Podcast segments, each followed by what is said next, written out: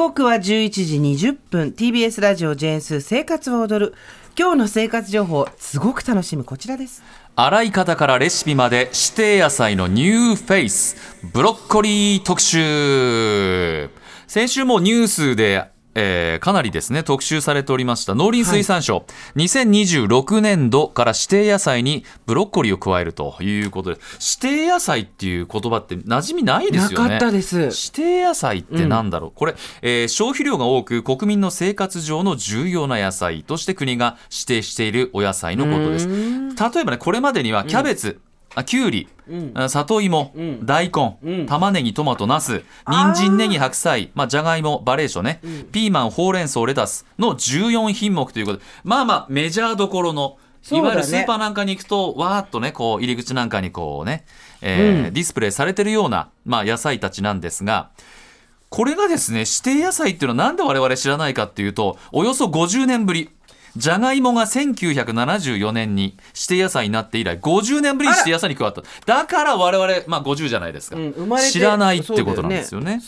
へえ。そういうこと。だから指定野菜っていう言葉っていうのはね世の中の人ちょっと忘れてたと。そうでしょうね、うん、でブロッコリーがなんで指定野菜にじゃなったのかっていうとこれ人口の減少を背景に多くの野菜の出荷量が今減少していますと、まあだから農家さんなんかの数も減ってきてるってこともあるのかもしれません、ブロッコリーは栄養が豊富なことなどからここ10年で出荷量が3割ほど増えたと。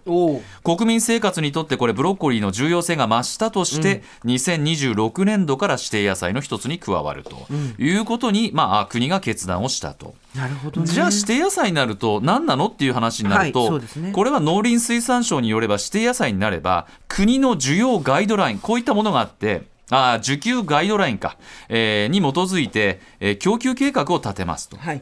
計画的な生産供給につながり生産者作っている農家さんたちも安定的に供給できるようになると。で加えて価格がこれ、えーブロッコリーがガーンと下落してしまった際も国から作っている農家の皆さんへの補助金も手厚くなるということで。結構あのニュース見てると農家の皆さんがいやブロッコリー作ってきてよかったです。皆さん食べてくださいということを本当にしみじみとよかったよかったということを言ってましたけれどもそういった作った皆さんにも手厚く補助金が出ます。うん。でこれからブロッコリーが、まあ、食卓に登場する機会も増えてると思うんですけれども、まあ、さらに増えるということでブロッコリーっていうのはスーパーのこういい位置に緑のモコモコしたものがですね、並んでいくということになりますね。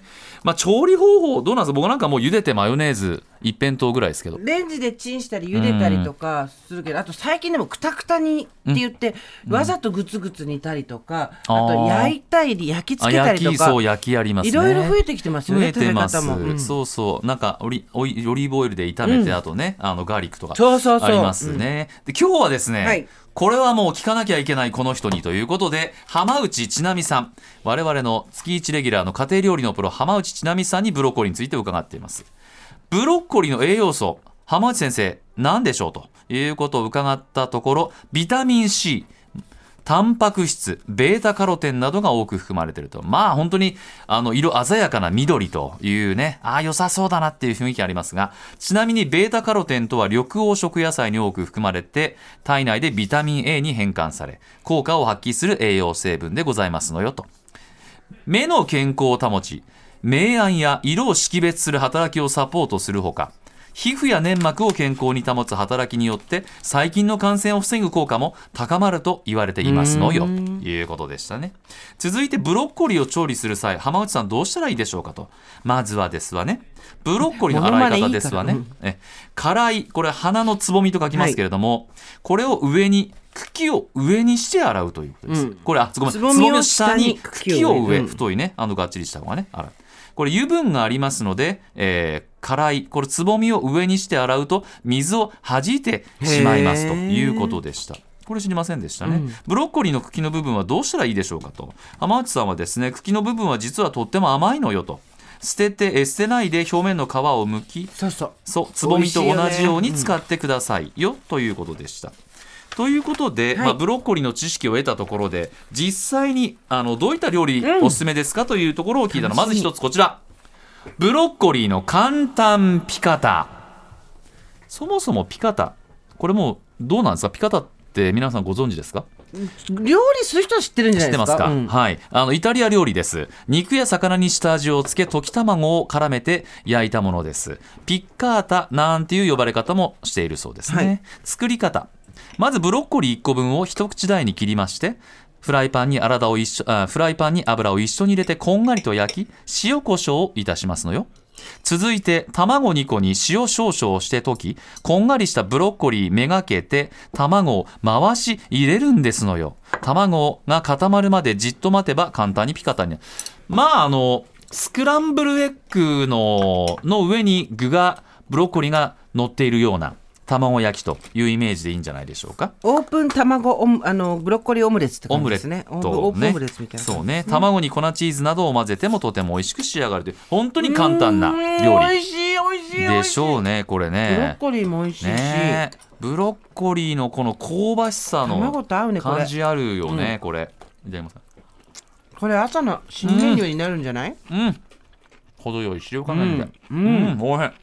うんうん。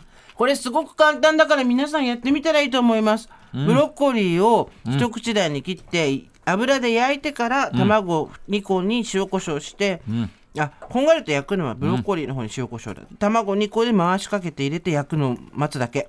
ブロすっごく美味しい。ッコリーの茎の歯ごたえたまらんですな、うん。これ。いやほんとブロッコリーのねこれ一回焼くっていうことで香ばしさがね全然違う。うん。おかわり。どうぞ浜内先生によりますとブロッコリーは加熱してもビタミン C が失われにくくベータカロテンは油とも相性抜群こんがりと焼くと甘みがとても増しますよということですね。